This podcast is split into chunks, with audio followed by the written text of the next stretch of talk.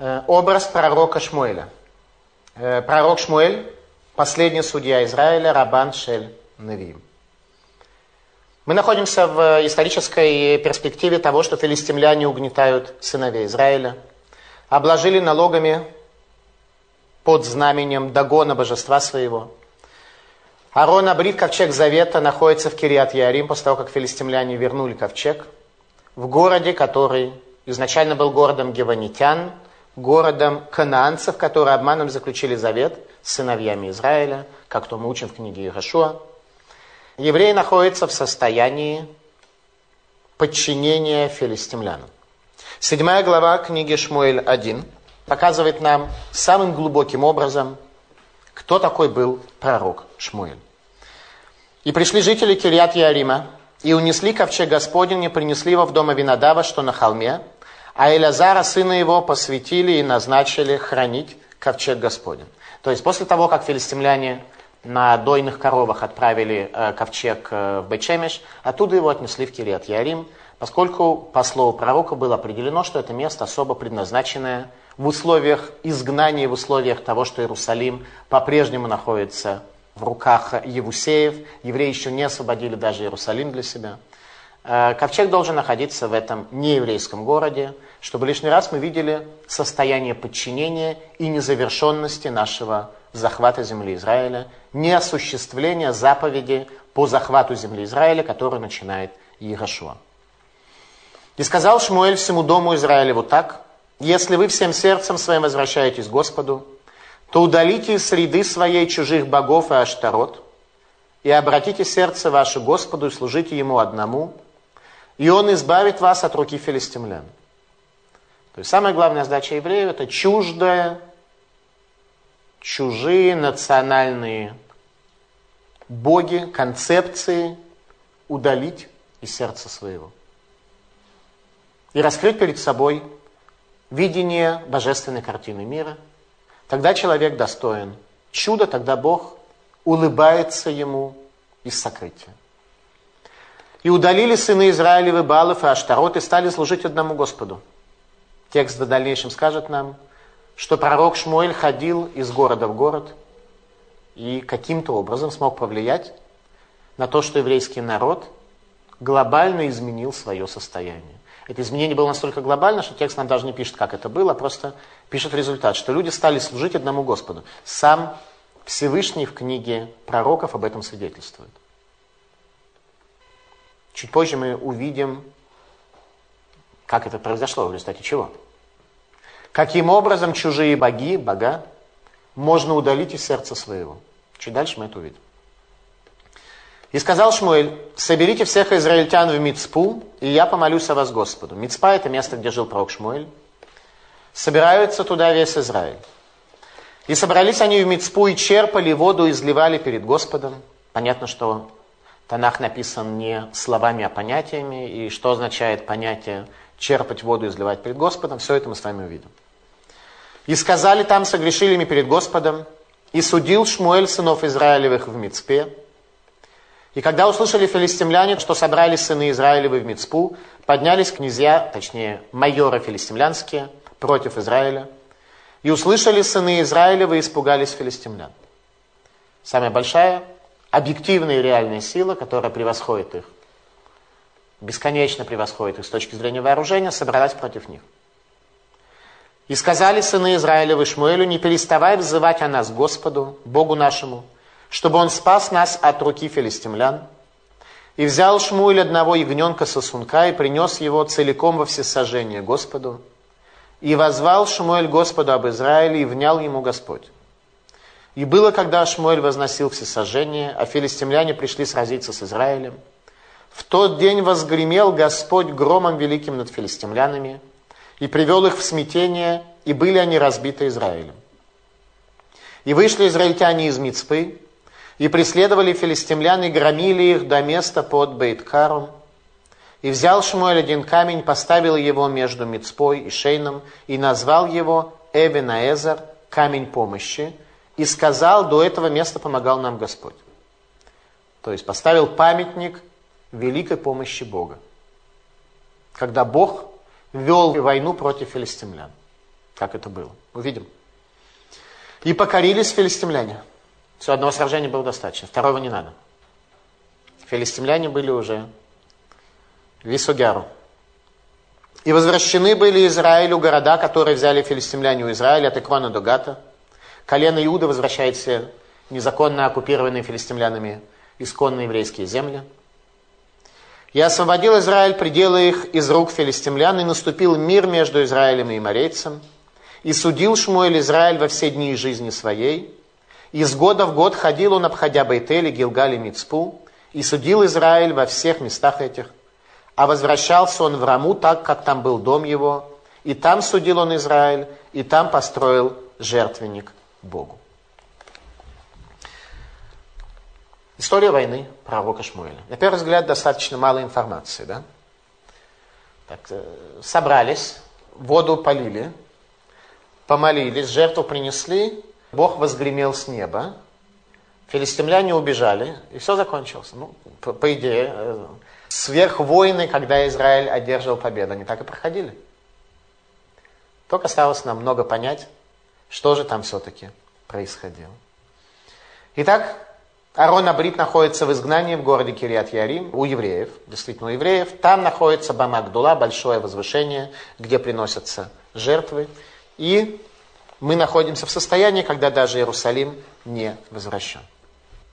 И было, говорит нам э, текст Танаха, и было в дни, э, когда находился ковчег Бога э, в Кириат Ярим, и было много дней, 20 лет.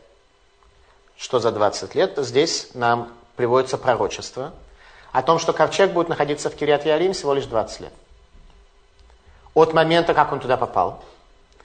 В течение 13 лет правления пророка Шмуэля, последнего судьи Израиля. Из них два года правления царя Шауля и семь лет правления царя Давида в Хевроне, когда Хеврон был первой столицей Израиля. Прежде чем царь Давид освобождает Иерусалим, как мы тоже с вами будем учить, каким образом царь Давид освобождает Иерусалим – то здесь уже пророчество о том, что на самом деле ковчег будет пребывать в городе Гиванитян Кириат Ярим только 20 лет. Что происходит дальше? Ваинагу коль бейт Исраэля хараяшем. И застенал весь еврейский народ за Всевышним. Еврейский народ со стенанием и плачем пошел за Всевышним. Люди поняли, что жить так дальше неправильно. Как люди поняли? Как это можно понять? От того, что пророк Шмуэль проходил по всей земле Израиля, проходил из города в город и говорил с людьми. И оказывалось, что когда люди видели образ пророка Шмуэля, они начинали стенать о том образе жизни, который они вели. Когда они видели абсолютную истину и величие перед собой, то тогда у них пропадало желание Ишколь Яшар Бейнав Ясе, человек то, что в глазах его правильно делает, и каждый начинал делать то, что являлось истиной.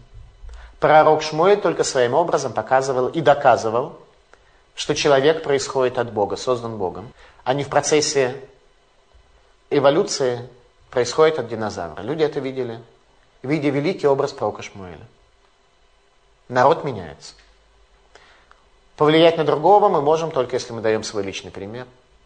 Если мы обладаем светом, вот ровно настолько, насколько мы объективно обладаем светом, мы можем оказать влияние на другого.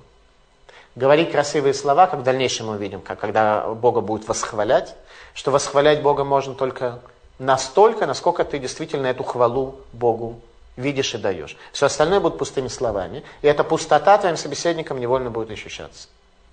Пророк Шмоль был великим. Он изменил образ Израиля. А именно, что значит «Воинагу» и застонал весь Израиль.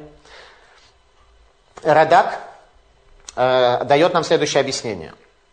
Хазру бычува шлыма, кирау двар гаарону к душато.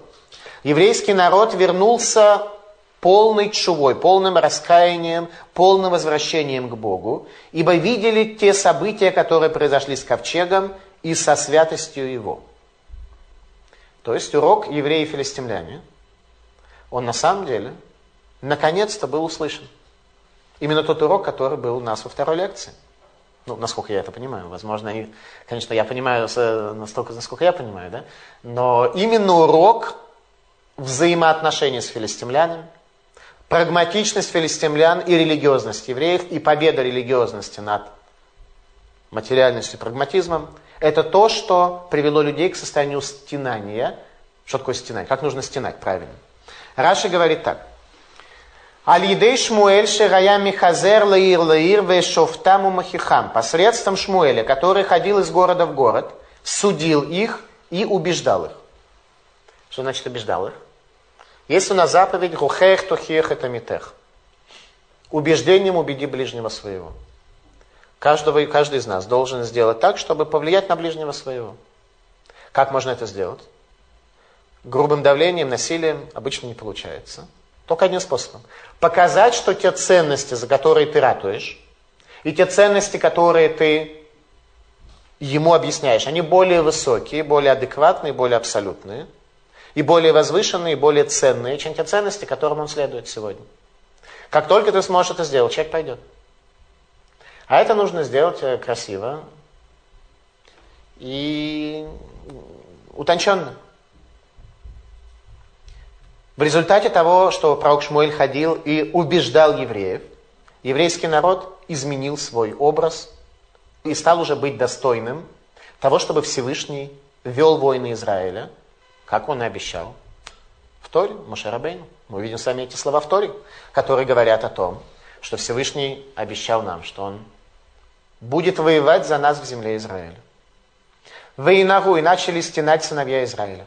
Раши говорит, Шегитавлу аль маасейгем раим, ахареяшем, что они находились в трауре, скорбили о поступках своих злых и вернулись за Господом. Что такое траур? Человек находится в трауре, когда он что-то теряет, когда, он, когда у него начинается другой путь. Человек находится в трауре, когда он понимает, что тот путь, которым он шел, неправилен, он что-то теряет, и он заново перестраивает свою жизнь. Наша главная проблема, что мы не готовы глобально перестраивать свою жизнь, а мы понемножку, шаг за шагом, готовы маленькие элементы давать. Таким образом, нельзя каширование провести. Если человек будет иметь некошерную кухню, но раз в несколько дней будет добавлять туда по новой тарелке кошерной, то в результате все станет некошерным все вместе. Поэтому каширование нужно проводить методами более радикальными, более радикальными методами. И именно эта радикальная операция произошла у Шмуэля Нави. Поэтому еврейский народ находился в состоянии траура, понимая, что тот путь, которым они шли, завел их глубоко в тупик. Вайомер Шмуэль, Эль Коль Бейт Исраэль, сказал Шмуэль всему дому Израиля, говоря, если всеми сердцами вашими вы вернетесь к Богу, и чужих богов из сердец своих вынете, и подготовите сердца ваши к Богу, и будете служить Ему, тогда спасет Всевышний вас от руки филистимлян. Вот он критерий. Филистимляне даны только для испытания еврейского народа, испытания людьми.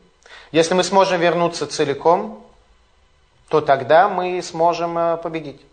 Что нужно сделать? Что же нас спасает? Вая целят хэм и спасет вас. Малбим дает такое объяснение. В чем причина подчинения?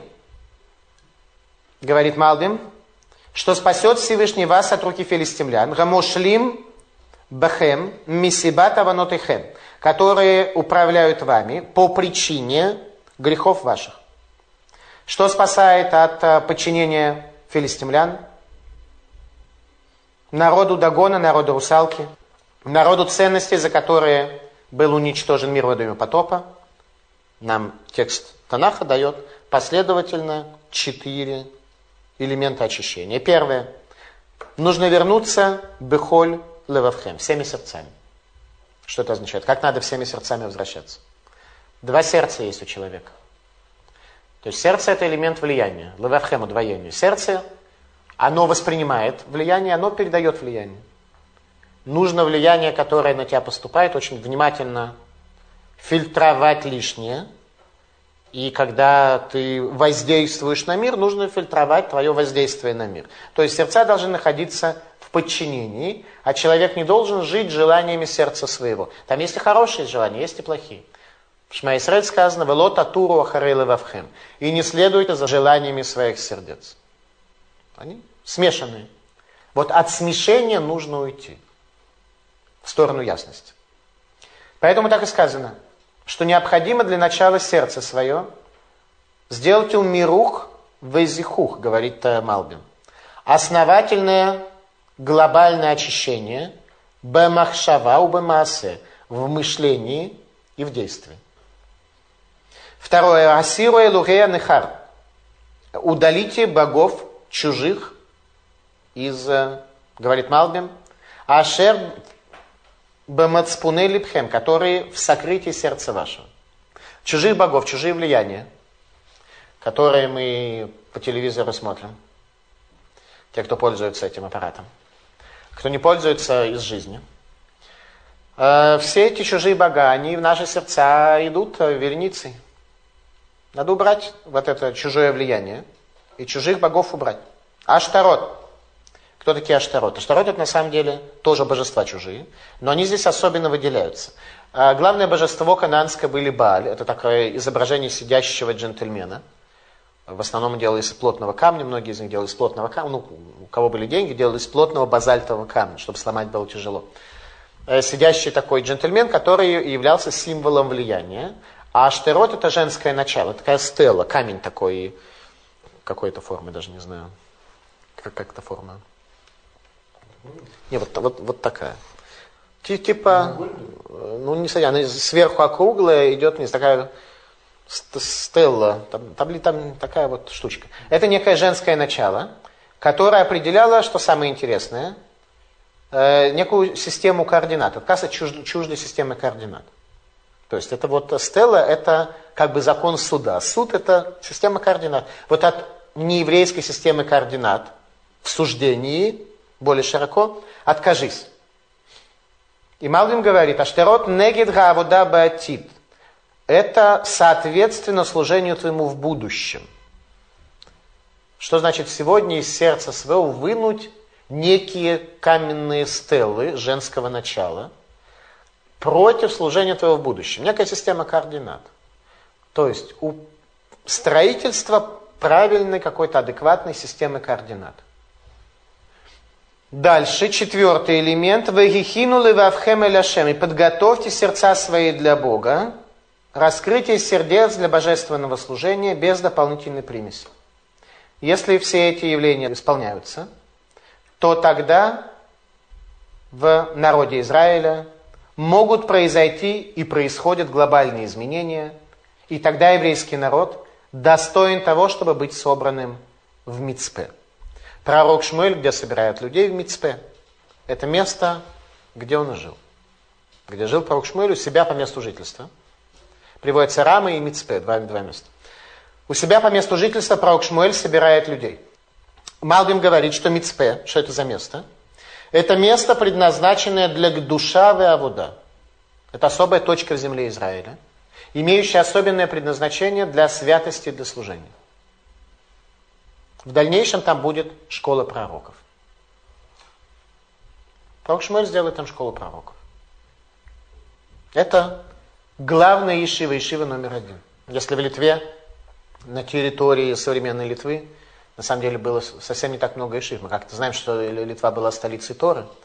Тем не менее, у нас здесь в Литве было всего лишь четыре ешивы. Именно на территории э, сегодняшнего государства. В Беларуси было много ешив, в Польше были ешивы, а на территории сегодняшней Литвы было всего лишь четыре ешивы. Одна из них, самая старая, это ешива Слободка э, в Каунасе, Вильямполь. Вторая ешива это Поневежес, Поневич. Третья ешива это э, Тельш, куда я завтра еду. Тельшай. Тельс. И четвертая ешива в Вильнюсе была ешива Трамелос. Была еще маленькая ешива Ктана в Кельме. Кельмские мудрецы, там были, было большое количество мудрецов, но ешив как, как таковых на самом деле в Литве особенно не было. То есть подавляющее большинство людей перед войной, они работали. В Ешиву шли только гении. Так это было в Литве. Ешив было совсем не так много. И ешивы были очень небольшие. Там Ешива Слободка, это было деревянное здание. Сколько могло учиться людей в деревянном здании? Новое здание, которое они построили, там, где сегодня швейная фабрика, э, там здание было построено, но в нем еще не начали учиться. Началась война. Не успели начать учиться. Итак, Мицпе, вот вам первая ишива, которая была построена пророком Шмуэлем. Э, Радак, объясняя, что такое Мицпе, говорит, Шам Рая Минраг Исраэль Гиткабец, там был обычай Израиля собираться, Вешам Мизбеху Бейтфила, и там жертвенник, и дом молитвы, Кишам Райта Чуагдула, Бегилахем Игашо и Малахим. Ибо там было большое спасение, когда воевал Игашуа с царями. То есть Мицпе не так просто был назван местом к душавой авода, местом святости, местом служения. Это было место, где произошла решающая победа Игашо, чем мы будем учить, когда мы будем учить книги судей. Там Игашо останавливает солнце. Шемиш Бегивон дом Ваярех Бемика Ялон, солнце в Гивоне остановись. И луна в долине Ялон. Это то, что Ирашуа делает в этом месте в Мицпе. Там происходит сражение. Ну, оттуда выходит еврейская армия, более точно.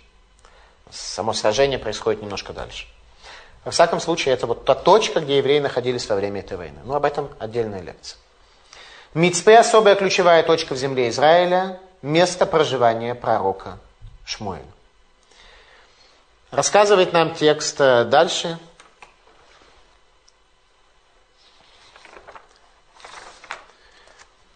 Э, Ваикбицура Мицпа, то есть собрались евреи в Мицпе, Ваишаву маем, ваишпеху лифне Ашем, ваяцуму байом агу, ваямру шам хатану лашем, ваишпот шмуэль дне Исраэль Мицпе. И собрались там сыновья Израиля, и изливали там воду перед Богом, и постились в этот день, и сказали, согрешили мы перед Господом. Что такое изливали воду перед Богом? Что это за концепция изливания воды? Мы все больше и больше сами видим, что текст написан не столько словами, сколько э, понятиями. Что такое изливать воду? Таргум Йонатан, перевод Йонатана Танаха на э, арамейский язык, расширяющий перевод с комментарием, он говорит следующее. Шивхули вгон кемая кедамашем. Излили сердца свои, как воду, перед Всевышним. То есть там действительно было чува, не просто люди собрались, ну есть потребность на Минху собраться. Они собрались на Минху помолиться, помолились и разошлись. Они собрались туда действительно изменившись. И дальше произойдут события, чудо. Ибо когда человек изливает перед Богом сердце как воду, тогда он достоин чуда, и тогда это чудо происходит. Пророк Ирмияху говорит в книге Эйха, Шифху кумаем либех нохах пнеашем. Излейте как, чтобы спастись от э, катастрофы, от э, оплакивать разрушение храма. Излейте как воду сердце ваше напротив лица Всевышнего. В э, книге Бейт Луким сказано, «Иньян шфихута лев кимаем, гига сарат лев ревен шебепсархем». Книга Бейт Луким дает нам более практический совет. Как это сделать? Как надо сердце изливать как воду. Потому что иудаизм это вещь очень практичная, есть какие-то практичные конкретные советы тоже.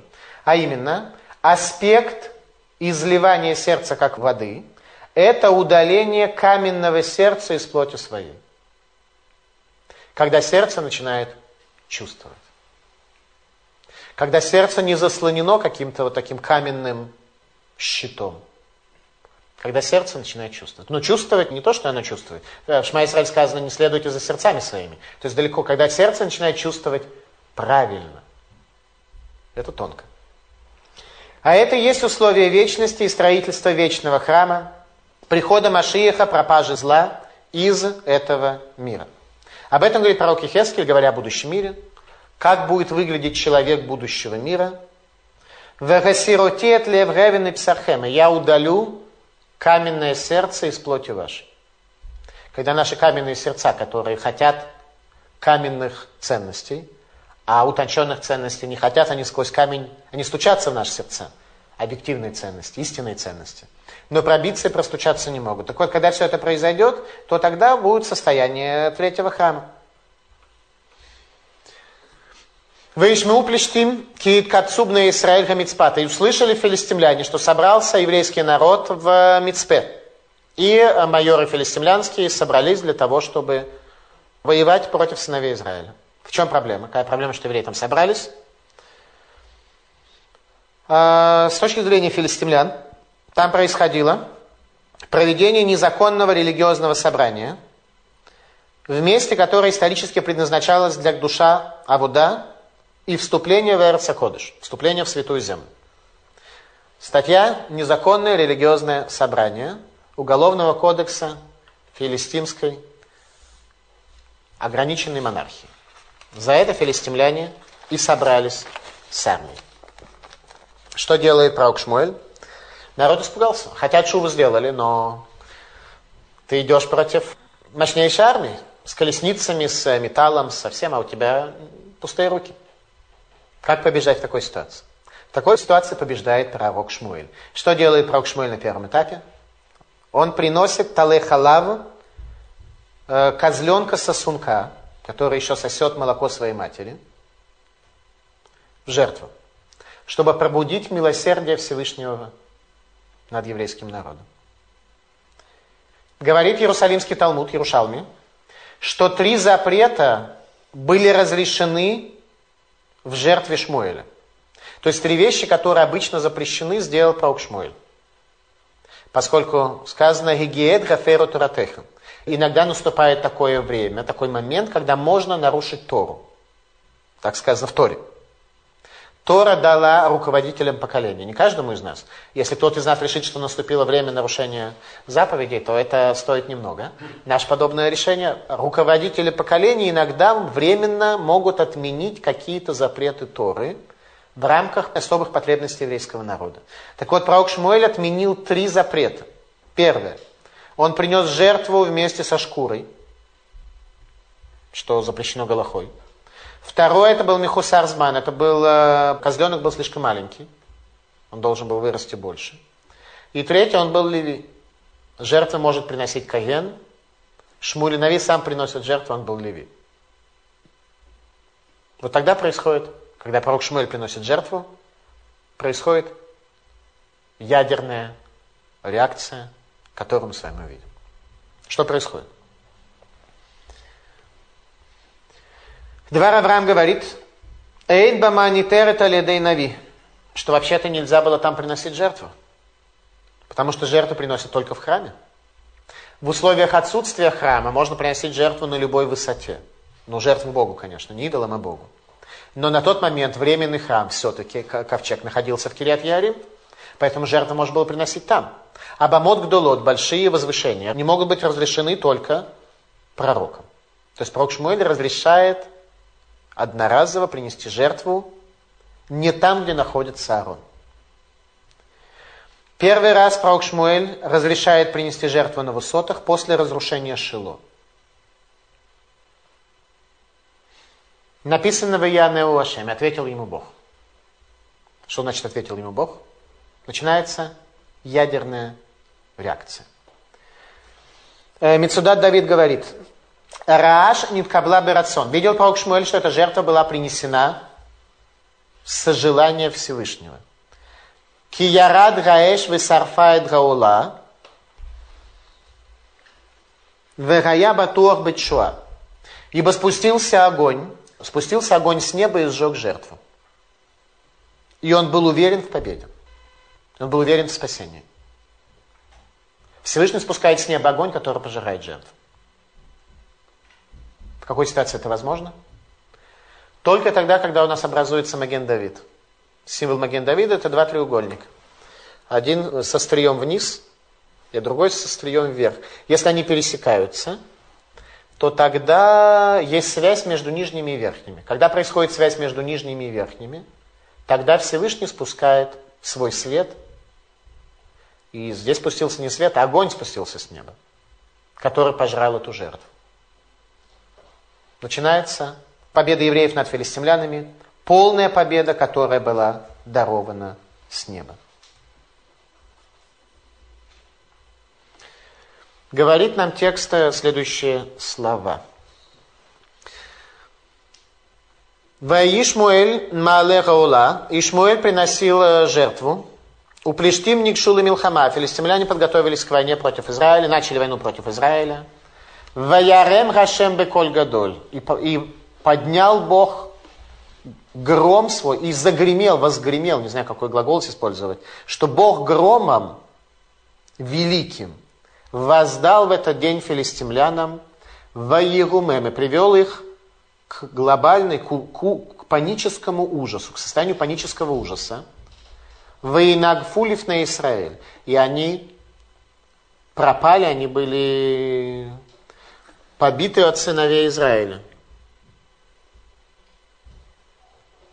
И пришли они в смятение перед сыновьями Израиля.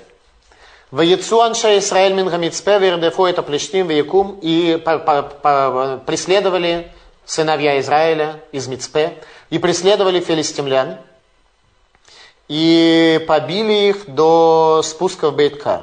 И взял Шмуэль камень один и поместил его в Мицпе, между Мицпе и между Шеном, и назвал его Эвина Эзер, камень помощи, и сказал, до сих пор помогает нам Всевышний. Ядерная реакция. Филистимляне даже не никто их э, оружие не использовали. Вся эта мощная армия, в которой включала десятки тысяч людей, вся эта армия была разбита. Как такое может быть? Что происходит? Как протекали вообще военные события, о которых здесь ничего не написано, на первый взгляд? А протекали они следующим образом. Сказано «Ваегамума». Мигума Состояние панического ужаса – это то состояние, в котором были филистимляне. Всевышний громом, которым он раскрыл себя, раскрыл свое лицо. Для еврейского народа это был спуск шхины, божественного присутствия. То же самое для филистимлян было паническим ужасом. Бог открыл одно и то же, свое лицо. До маленькой степени. До такой степени, до какой люди только могут э, вынести. Для тех, кто исполняет Его Слово, это божественное присутствие, состояние близости с Богом. Для того, кто его волю нарушают, это жуткий панический ужас. Возможно, это состояние панического ужаса наших врагов тогда, когда исполняются условия связи между Всевышним, народом Израиля и землей Израиля. Земля Израиля является одним из участников этого соглашения. Земля Израиля на себе не терпит, сама земля обладает способностью не терпеть грешников на своей земле. И тогда Всевышний ведет войны Израиля, как то сказано в книге Шмот. Книга Шмот, вторая книга Тора, она нам говорит о том, как на самом деле должны вестись войны Израиля. Написано так. Ашем и лахем лахем ватем тахаришун. Машарабейну в последнем своем завещании говорит, Бог будет воевать за вас, а вы безмолвствуйте. Евреям нужно воевать. Захват земли Израиля, он в принципе такой же безопасный, как одевание тфилина. Тогда, когда исполняются условия, как соблюдение шаббата, как все наши заповеди. Заповедь захвата земли Израиля, это заповедь, она не более опасна, чем э, остальные заповеди, которые мы соблюдаем. В случае, если мы достойны этой земли. Тогда земля открывается, тогда исполняется, что Бог воюет за нас, а мы Тахришун, мы безмолвствуем. Мидраш Муэль говорит, Ама Раби Аба, Баркиган, Шалош милхамот шель мигума и втиеха кодыш баругу, шигуосела Исраэль, вышлошта на салахе. Мидраш Муэль говорит, что три войны, связанные с паническим ужасом, который Всевышний даст, нашлет на врагов наших, Всевышний обещал еврейскому народу и исполнил их. Только три войны. Что это за войны? В дни Игашуа, а вот оно и началось. Та самая война, когда Игашуа останавливает солнце. Тогда был жуткий панический ужас на врагах наших. Так что это вошло в пословицу у народов. Тот ужас, который был у наших врагов. В дни сестры, когда двора Анавия, опять женщина, обратите внимание, Двора Навия ведет войну в качестве генерала армии против э, жителей Хацора Галилейского. И в дни Шмуэля, когда ужас и паника охватила врагов, как при Яцият Мицраем, как при исходе из Египта, говорит Мидраш. То есть это был ужас и паника на врагах наших, как при исходе из Египта. А что прибыло при исходе из Египта? При исходе из Египта они утонули в Красном море. Тогда был полный ужас у египтян, когда их э, колеса вязли в земле, и они не смогли двинуться ни туда, ни туда, и ни сюда, и обрушилась земля под ними, и вода сошлась над ними. Это был полный ужас. Что такое война при исходе из Египта? Это состояние, во-первых, когда Бог раскрывает свою руку в полной мере. И во-вторых, это состояние, когда еврейский народ достоин исхода из Египта. Если мы достойны, то происходят чудеса. Три самые предельные чуда, которые у нас состоялись в войне, это в дни Гашо, Сесры и в дни пророка Шмуэль.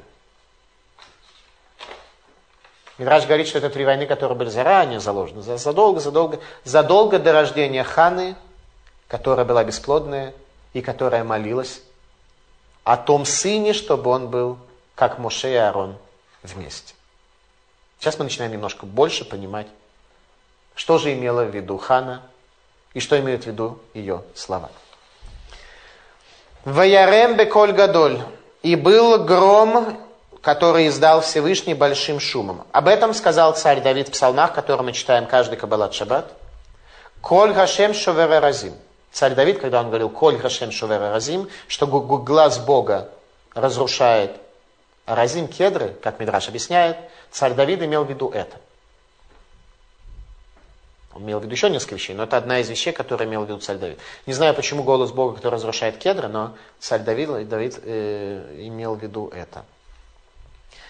Йов, который жил давно, Йов жил в период э, Машарабейну, то есть период, э, когда евреи были еще в Египте книга Йова, которая нас в Танахе. Сам Йов, он достаточно ранний товарищ, он э, все видел, э, при исходе из Египта присутствовал и все знал. Он пророчествовал в своей книге, говоря, «Ваярем кель беколо нифлаот». «И громом Бог голосом своим раскроет чудеса». Раскроет чудеса для народа, который будет достоин чуда. Именно о таком раскрытии Бога и молилась Хана, прося сына. А именно, что она говорила? Когда Хана после рождения Шмуэля говорила слова благодарности, она говорила такое. Аллах башамаем ирам. О нем в небе будет, небо будет громыхать. Сказала Хана в своей молитве. Что она имела в виду? Когда мы прочли во время первой лекции. О нем на небе будет громыхать. Мы поняли, что на, на небе к Шмуэлю будет хорошо относиться. А на самом-то деле Сейчас, когда мы читаем, мы понимаем слова Хан намного больше. Поэтому я говорю, что каждая последующая лекция, она раскроет многое в понимании всех предыдущих лекций. Мы каждый раз будем видеть просто немножко глубже и шире картину Танах. Мидраш Раба на тему этих событий приводит высказывание пророка Исаи и пророка Захарии – по сути, которые были связаны с теми событиями, которые были у Шмуэля. Что это по сути, которые сказали про Исаия и про Захария, которые жили намного позже. Но об этих событиях они сказали следующие слова. Пророк Исаия говорит, «Кике гибор яца, векеиш милхама яир кина». Ибо Всевышний, как богатырь, как силач вышел, как человек войны и зальет ревность свою. Что имел в виду пророк Исаия? Что Всевышний как силач выйдет. Помните, до этого мы с вами читали о том, что Всевышний жаловался, что евреи в результате своих грехов ослабили руки его. Поэтому было великое поражение у евреев против филистимлян. Здесь появилась возможность выйти как гибор, как силачу против них. Почему? И залить ревность свою. По отношению к кому изливают ревность? По отношению того, кому любят.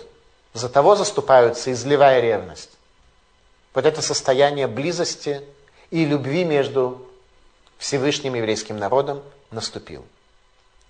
Пророк Захария говорит, что события, которые были у пророка Шмуэля, на самом деле являются тем, что мы ждем в конце дней. А именно, «Ваяшем лемелах аль арец» и будет Бог царем над всей землей. Это состояние конца дней, состояние прихода Машеха, когда Всевышний воцаряется царем. Именно это там и было Поэтому у врагов Всевышнего наступает состояние мигума, панического ужаса. Все эти стихи относятся к состоянию Кецаулам, состоянию окончательного раскрытия Бога человеку, поэтому пророк Шмуэль является Рабан Шальнавиим, является человеком, который раскрывает чудеса. Эвин Аэзер, камень помощи, вечный памятник победы и раскрытия Всевышнему, Всевышнего, которое произошло на глазах у всего еврейского народа. В Икану Аплештимы подчинились филистимляне и больше не приходили на границы Израиля, и была рука Всевышнего на филистимлянах все дни Шмуэля. До смерти Шмуэля филистимляне не показываются. Как только умирает Шмуэль, филистимляне выходят против Израиля. И тогда уже царь Шауль стоит во главе еврейского народа. И там будем изучать, как царь Шауль будет вести войны против филистимлян. Все дни жизни Шмуэля филистимляне больше на территорию Израиля не приходили. Колено Иуда возвращает все территории, которые захватили филистимляне. Пророк Шмуэль судит Израиль, как здесь у нас написано в тексте. «Вы ишпот Шмуэль от Израиль холими хаяв». И судил Шмуэль Израиль все дни жизни своей. Каким образом? Алох мидей шана бешана. Из года в год обходил он Бейтель и Гилгаль, место связи. Там в Гилгале, видимо, никто не жил. Гилгаль это было место связи между Богом, Израилем и землей Израиля. И судил он Израиль и все эти места. И возвращался он в Рамату, в Раму, ибо там место жизни его. Это образ пророка Шмуэля, образ Рабан Шельнавим, учитель пророков. Восьмая глава рассказывает нам следующее. И было, когда состарился Шмуэль, речь идет о событиях, когда пророку Шмуэлю осталось два года до, с небольшим до его смерти. И было, когда состарился Шмуэль, то поставил сыновей своих судьями над Израилем. Имя старшего сына его было Юэль, а имя второго Авия. Они были судьями в Бершеве, но не ходили сыновья его по пути его, а склонились к корости и брали взятки и кривили судом.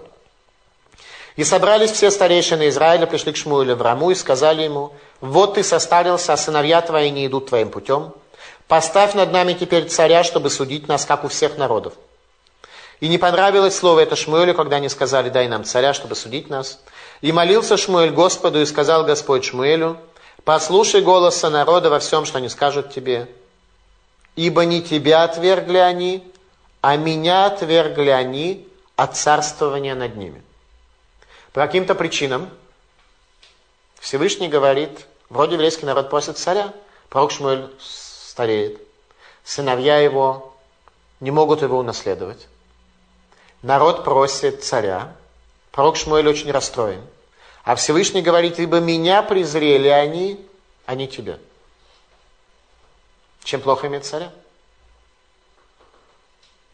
Какая проблема есть просьба евреев иметь царя? Как они поступали во всех делах, говорит Всевышний, когда вывел я их из Египта и до сего дня, и оставляли меня, и служили иным божествам, так поступают они и с тобою, говорит Всевышний. То есть снова вспоминают иные божества. То есть Всевышний, евреи просили царя, чтобы был такой э, организатор, чтобы иметь государственное объединение, организацию. Всевышний это даже идолопоклонство здесь упоминает. Служили богам ими. Что происходит? А теперь послушай голос их. Говорит Всевышний, сделай так, как хотят. Но предостереги их и расскажи им об обычаях царя, который будет царствовать над ними. Но сначала объясни, что такое царь. Что такое царь. И пересказал Шмуэль все слова Господу, просившему у него царя, и сказал, вот каковы будут обычаи царя, который будет царствовать над вами. Сыновей ваших возьмет и приставит их колесницам своим и к всадникам своим. И будут они бегать перед колесницами его. И поставит одних у себя тысяченачальниками, и пятидесяти начальниками, а другие будут пахать пашни его, и жать жатвы его, и делать ему воинское оружие принадлежности для колесниц его. А дочерей ваших возьмет в составительницы благовоний, в стрепухи, в булочницы. Текст такой, как переведено, так я читаю. А лучшие поля ваши, виноградники ваши, масляничные сады ваши возьмет он и отдаст слугам своим. и от посевов ваших и виноградников ваших возьмет десятую часть и отдаст царедворцам своим и слугам своим. Обратите внимание, какой будет налог? 10%. То есть, значит, до сих пор они жили, вообще налога не было. Сегодня нет ни одной страны, которая бы государство брало всего 10%. Да? А? Коином масс, это кроме этого. Это еще царь возьмет. Но это все равно получается с точки зрения налогообложения достаточно мягенько, в сторону, в сторону власти точно. И рабов ваших, и рабынь ваших, и лучших ваших юношей, и ослов, хорошее сравнение, возьмет он и использует для своих работ. Возьмет он десятую часть мелкого скота вашего, и сами вы будете ему рабами и так далее. То есть пророк Шмуэль описывает какой-то страшный образ царя. Мы видим, что такое царь с точки зрения Торы, каким должен быть царь. Всевышний сказал, опиши им образ царя.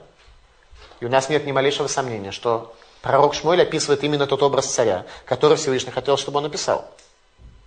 Ну хорошо. Но не хотел народ внимать голосу Шмуэля и сказал, нет, но только царя поставь над нами. Несмотря на такую лекцию о царстве, точнее не о царстве, а о царе, законы царства, они совсем другие. Сейчас мы видим в Торе, что Тора нам скажет о царстве, о законах царства. Э, пророк Шмуэль нам приводит законы царя. Несмотря на такую лекцию, народ не отказался и говорит, только бы царь был над нами. Тогда будем мы, как все народы, будет судить наш царь наш, и будет выходить перед нами и вести войны наши. И выслушал Шмуль все слова народа и пересказал их вслух народа. Обратите внимание, царь на войне будет где? Впереди. Царь будет впереди. В израильской армии сегодня впереди офицеры. В советской армии офицеры сзади, причем любой э, офицер любого, так сказать, э, чина – и сказал Господь Шмуэлю, послушай голос их, поставь им царя. И сказал Шмуэль израильтянам, ступайте каждый в город свой. И будет через некоторое время наша следующая лекция помазание царя Шауля. Давайте попытаемся разобраться, что же на самом деле там происходит. Для начала начинается с того, что сыновья пророка Шмуэля были очень сурово осуждены. Сыновья пророка Шмуэля, который был эталоном ясности и правильности видения мира. В чем обвиняются сыновья? Во взятничестве, стремлению за прибылями, искривлением суда. При этом возникает вопрос, как же пророк Шмуэль их назначил? Люди, наверное, как-то жаловались, и как-то как все это было.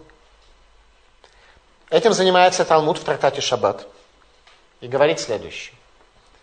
Когда в Священном Писании говорится о вине, вообще очень важно иметь в виду, что когда Священное Писание говорит о вине человека, каждый раз нужно изучить, что именно оно хочет сказать, потому что обычно вина очень усиливается, включая все косвенное и все, что произойдет в результате поступка человека в дальнейшем до конца поколений. За э, доброе дело, которое мы делаем, мы получаем ту награду, которая будет до конца всех времен. За зло, которое мы делаем, мы получаем наказание до конца до конца вот наше действие, что оно приведет до конца поколения, все за это получаем. Поэтому каждый раз, когда текст говорит о вине, очень хорошо, э, более ясно понять, что же имеется в виду. Так вот, в данном случае э, трактат Шаббат объясняет нам, что требуется немножко лучше понять ситуацию, что же было с сыновьями Шмуэля? Талмуд говорит так. Коль гаумер бней Шмуэль хату эйно эле тоэ. Говорит Талмуд. Каждый, кто считает, что сыновья Шмуэля согрешили, не иначе как ошибается. Не было ни взятничества, ни и что там еще, ни кривления суда, ни прибыли, ничего не было.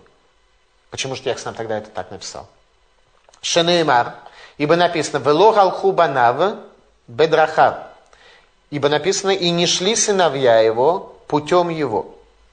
А именно, «Шерая Шмуэля цадик мехазер бехоль макомот Исраэль, ведану там бааригем, вегем ло асукен». Что Шмуэль цадик, праведный Шмуэль, ходил по всем местам Израиля и судил их в городах их, а они этого не сделали.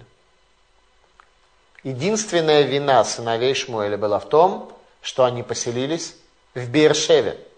Все. Что такое Бершева? Бершева это самый юг Израиля.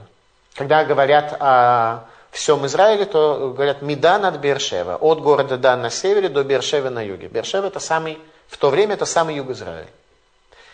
Теперь получается ситуация, что если судьи оба находятся на самом юге Израиля, то все должны ездить. Э, тогда шоссе еще не были построены, и вертолеты не у каждого были. Поэтому, когда судья ушел, то справедливости нет. И не шли они путями отца своего. Какие были пути у отца его? Он ходил, пророк Шмуэль в своем величии. Он ходил по всему Израилю и судил людей на местах. Что значит судил? Это не то, что там были экономические иски, и люди... Исправлял людей. Эти, они, они давали лекции, сыновья пророка Шмуэля. Но находились они на юге. К ним далеко не все могли прийти. Это и вменяется им вину, что в результате этого произошло такое глобальное искривление, что они искривили сам суд. Так говорит Пророк. Поэтому, когда их отец назначил на судейство, он был абсолютно прав, они были достойны быть судьями. Только они должны были более активно ходить по стране. Почему подсказал? Наверное. Они не сделали этого. Человек сидит, не ходит. Взять с места оторваться, куда-то пойти. Это подсказал, конечно. Они знали пути своего отца. Они знали, что надо делать. Но этого не сделали. Не занимались они кирувом, приближением евреев к Торе, следствие искажения всех систем, которые в народе происходили. Мидраш Раба э, дает немножко другое объяснение, близкое к тому, что говорит Талмуд, но немножко другое, а именно, что они оставили заботу о клале Исраэль и занялись личными делами. Танах приписывает им вину, как будто они брали взятки. А именно, они занимались бизнесом. Может, не постоянно, то есть судили они тоже как бы, но Галаха говорит, что человек, который назначен на общественную должность в Израиле, запрещено ему заниматься личными делами. Не имеет права. Причем не, не просто личными делами э, с целью заработка, а он не может э, дом свой покрасить, свою квартиру покрасить не может. Должен вызвать кого-то. Потому что это время, которое у него есть, он должен посвятить э, служению народу. Так Галаха гласит. Зогар тайна учения говорит следующее. Что такое сонный бебеца?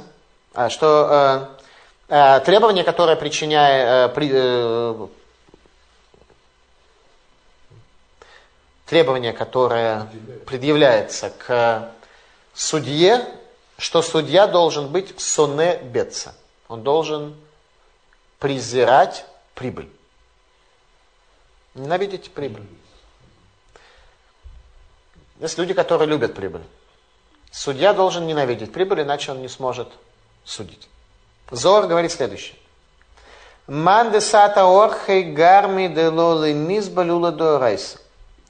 Тот, кто с пути своего уходит в сторону, он причиняет то, чтобы не тянуть ношу Торы. То есть как только ты немножко ходишь в сторону, сразу ноша Торы сбрасывается, сразу начинается жизнь для себя, для пользы, для удовольствия, для своей какой-то пользы. Это сыновья. Единственная вина, которая у них была, поселились в Бершеве. Поэтому текст нам определил, что поселились они оба в Бершеве. Какая нам разница? Зачем текст нам дает географическое название? Обратите внимание, из географического названия мы тоже что-то учим, да? Причем не что-то, а очень глобальную вещь. Зачем нам это сказано? Дальше. Э, стих 4 нам говорит так. «Вейткап цуколь бне Исраэль воеволь Шмуэль Рамат». И собрались все израильтяне и пришли к Шмуэлю в Раму. «Вайомер лав енеат азаканту банехалу алху бадрахеха». И вот ты стар, а сыновья твои не идут твоим путем. Вейрага поэтому дай нам царь, чтобы судил нас, как все народы. И было это злом в глазах Шмуэля, кашера март налану мелах лишафтейну, когда сказали, дай нам царя, чтобы судил нас. И молился Шмуэль Всевышнему. И сказал Всевышний, не тебя презрели они, а меня презрели они, чтобы я мог царить над ними. Отказались тем самым, попросив царя земного, отказались от царя э, небесного. Возникает вопрос, э, почему, почему э, просьба царя – это отказ от Бога? Чем плохо иметь Бога в качестве Царя Небесного? Мы сегодня что с вами ждем? Мы ждем прихода Машииха. Кто такой будет Машиих? Он будет царь над Израилем. Сам э, Бог в тексте Тора сказал, не отойдет скипетр от Игуды, что Игуда будет цари из Игуды. То есть царство, оно, безусловно, по всей Торе проходит. Мы сейчас увидим с вами законы царства. Какая же была проблема, если мы просим материального царя? Разве мы тем самым от духовного царя отрицаем? Посмотрим. Мецуда Давид говорит так.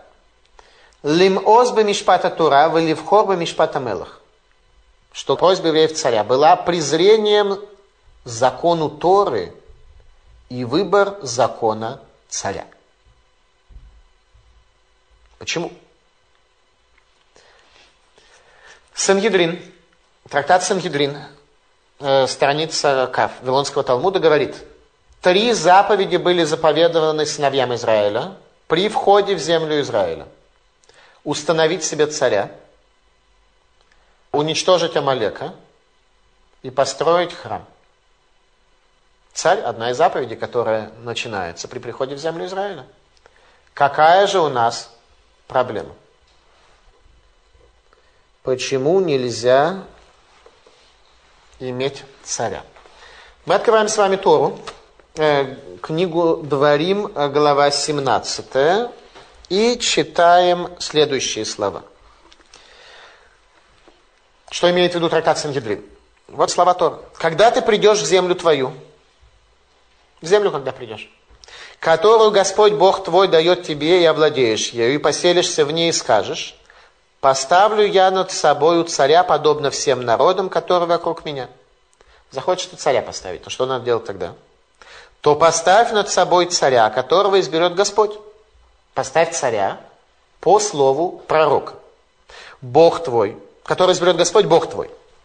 Из среды братьев твоих поставь над собой царя. Не можешь поставить над собой чужеземца, который не брат тебе. То есть гер царем быть не может. Только может быть э, тот, кто брат тебе. Только чтобы он не заводил себе множество коней и не возвращал народ в Египет для умножения коней. То есть царь должен быть очень скромный, довольствоваться, ну не, не то чтобы малым, но так Господь же сказал вам, не возвращайтесь более путем сим. И пусть не обзаводится множеством жен, чтобы не было много жен, только 18 будет разрешено царю, в дальнейшем мы увидим, не больше. Ну, в нормальной ситуации. Дабы не, имеется в виду жен, а не наложниц. Наложниц можно еще. Дабы не развратилось сердце его.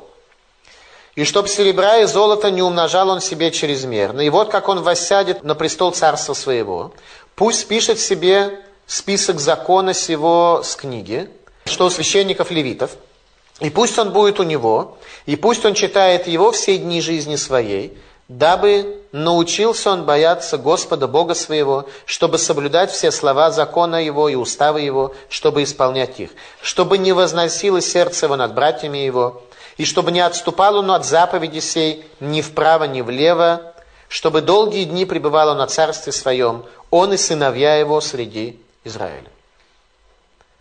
То есть образ царя весьма возвышенный. Постоянное изучение Торы, не возвышаться, не иметь э, много жен, только то, что необходимо как бы для базисного существования. И э, все как бы нормально получается. Почему э, пророк Шмуэль описала такие ужасы царские, делая акцент на то, что он дочерей возьмет в рабыни, в стрепухи, в эти самые, не знаю у кого, и что он будет э, всех обирать и прочее. Тора как-то... И в любом случае есть заповедь. Тора говорит, нам есть заповедь поставить царя над собой. Почему пророк Шмуэль и Всевышний так негативно отнеслись к идее царя? Сангидрин Талмуд э, в трактате Сангидрин продолжает следующее описание. Зкиним шебедор кироген шалу. Старейшины поколения попросили по закону. как то они сказали, Тналану мелех лешофтейну. Дай нам царя, чтобы он судил нас. Аваля мейгарет шеберем килкилу. Но невежа среди них, масса народная, все испортила. Как то сказано, «Вегаину гаманахну кихоля гоим». Что они добавили? «И будем мы, как все народы». А, как все народы. Вот вам описание царя, как все народы. Вы хотите царя возвышенного, царя, который будет избран Богом? Это то, что попросили старейшины. Что просил народ? Царя, как все народы, чтобы он 18 женами не удовлетворялся, чтобы надо было больше. Ваераха Давар, стало это очень плохо в глазах Шмуэля и Всевышнего. Раши говорит, Лефиша Амрули Шафтейну Кахоля Гоим, из-за того, что сказали, чтобы он судил нас, как все народы.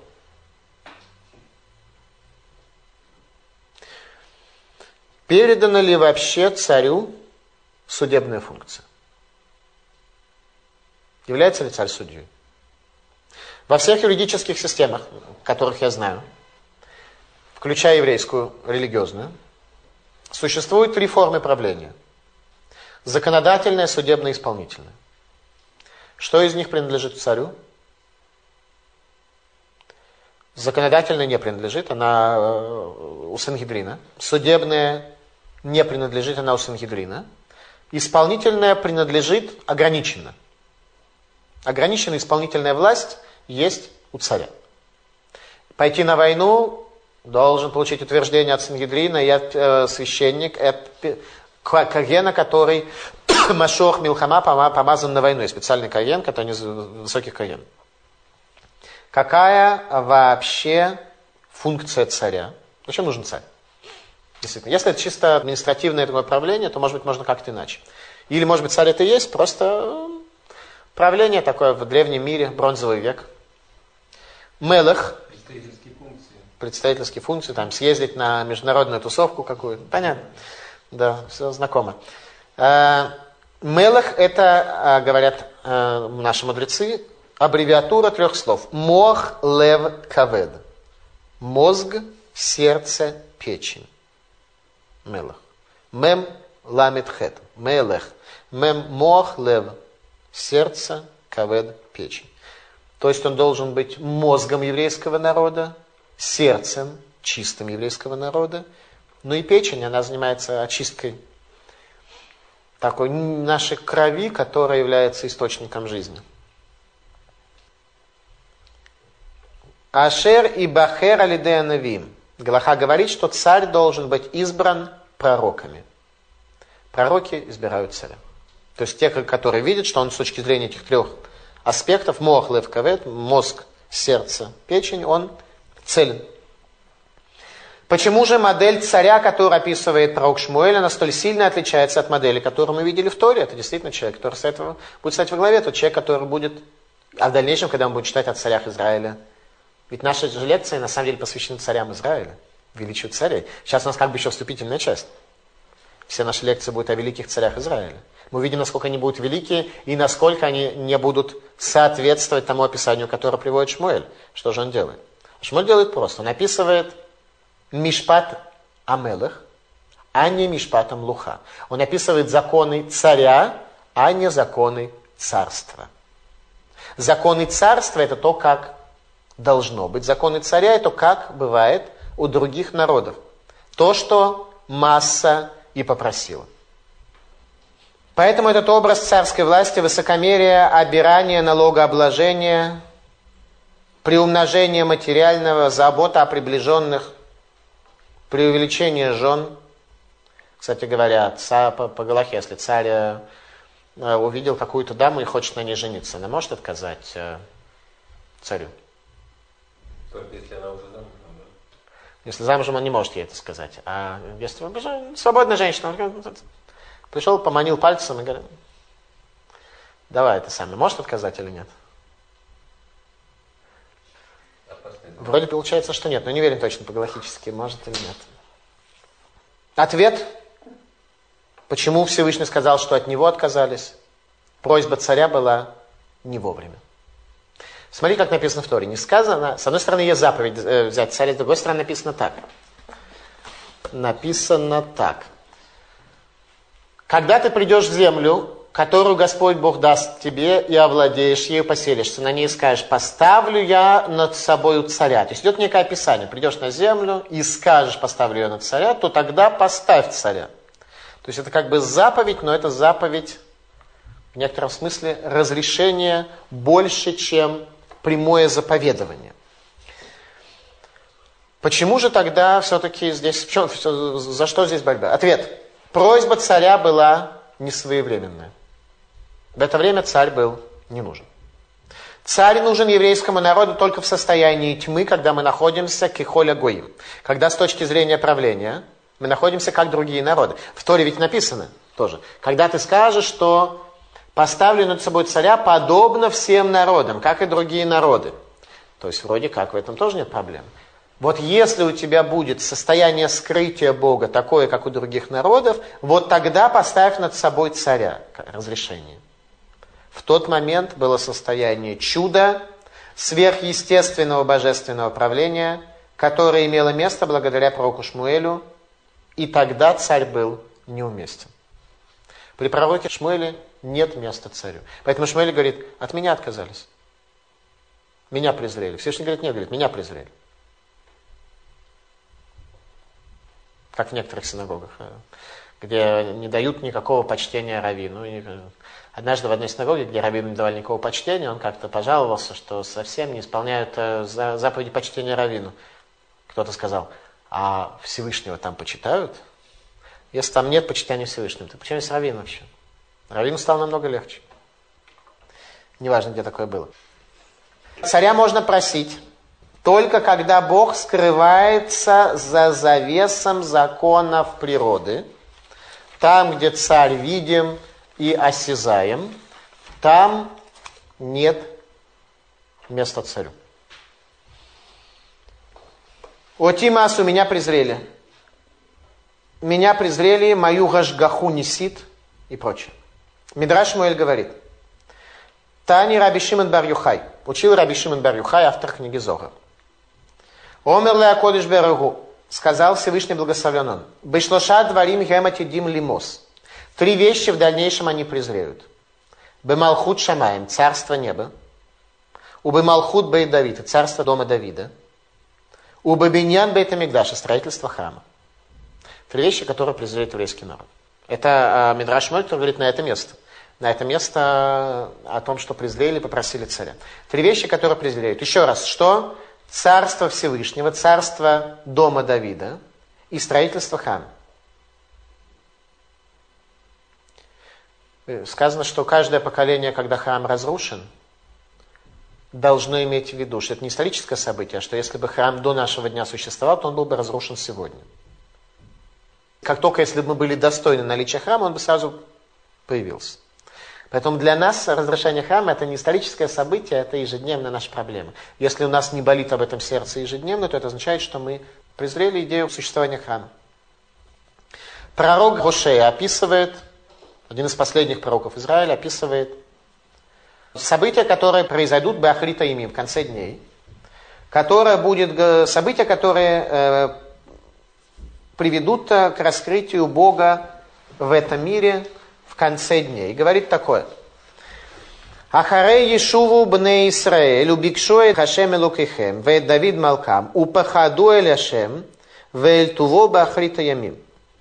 И после этого вернутся сыновья Израиля и будут просить Бога, просить, искать, стремиться к Богу своему, и к Давиду царю их, и страх их будет направлен к нему, к идее, к идее храма, Бахрита Еми, в конце дней. То есть это презрение к Царству Всевышнему. Всевышний отвечает Шмуэлю, сделай то, что они просят, только опиши им образ царя, который не будет подчиняться законам Тора, с тем, чтобы они поняли, что это не тот образ, который должен быть. Ваигатта ларе мишпата мелых, объяснишь им закон царя, а не закон царства. Хотим мы царя, как у других народов, тогда он будет судить по закону царей. А судить на самом деле он должен по закону царства. Есть такое понятие, как суд царя. Есть такое понятие, как суд царя, но это суд, ну, об этом мы будем говорить отдельно. Написано дальше, Вейшма Шмуэль от коль деврейгам, вейдабрем беозне Ашем. И услышал Шмуэль все, что просит народ, и э, сказал это в уши Всевышнего. Шмуэль видит, что народ э, до какой-то степени исправил свою ошибку. Они поняли, что царя, как у других народов, им не нужно. Просят другого царя. И теперь все условия сложились для назначения избрания правильного царя, избрания которое будет осуществлено пророком и Богом. И следующая наша лекция – это царь Шауль, царь, который будет избран Всевышним и пророком Шмуэлем. Избран Всевышним и назначен пророком Шмуэлем, как о нем будет сказано, Шауль, Бахир Ашем, Шауль, избранник Бога. Спасибо за внимание. Пожалуйста, вопрос.